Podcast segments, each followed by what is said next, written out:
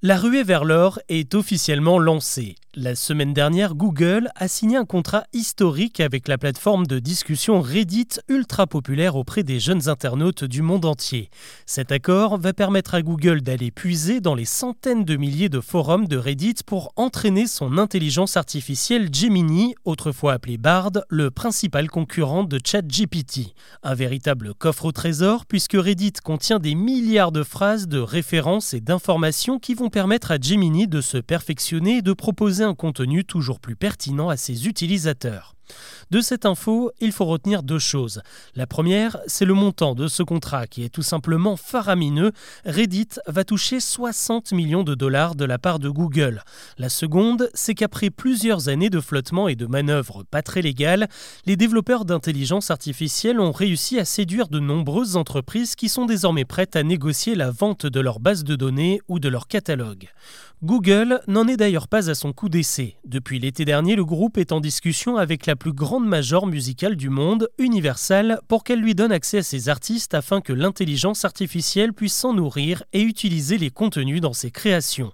Derrière ce phénomène, c'est aussi une course qui se joue puisque Google a du retard à rattraper sur son concurrent OpenAI, le créateur du très populaire ChatGPT et poulain de l'ennemi juré Microsoft. D'ailleurs, OpenAI a aussi de l'avance dans les négociations. L'été dernier, l'entreprise a convié une dizaine de groupes de presse pour mettre au point un deal qui permettrait à ChatGPT d'accéder à leurs articles. Des discussions très secrètes, mais on sait qu'au moins une d'entre elles a abouti, puisqu'OpenAI et l'agence Associated Press ont trouvé un accord pour au moins 5 millions de dollars par an. Si autant de monde est prêt à se mettre autour de la table, c'est parce que le domaine de l'IA entre enfin dans une phase de structuration pour mettre fin aux abus et aux procès pour violation du droit d'auteur. En septembre dernier, OpenAI a dû affronter plusieurs poursuites pour avoir utilisé du contenu protégé pour entraîner son robot. George Martin, l'auteur de Game of Thrones, a saisi la justice avec plusieurs romanciers pour dénoncer le pillage de leurs œuvres. Même chose pour le célèbre New York Times qui soupçonne ChatGPT de s'être nourri du travail de ses journalistes. On peut aussi citer les nombreux morceaux de musique inventés à partir des titres de Drake, The Weeknd, Frank Sinatra ou encore Johnny Cash. Pour les maisons de disques comme Universal, signer un accord reviendrait à poser un cadre légal pour éviter les abus et surtout toucher sa part du gâteau.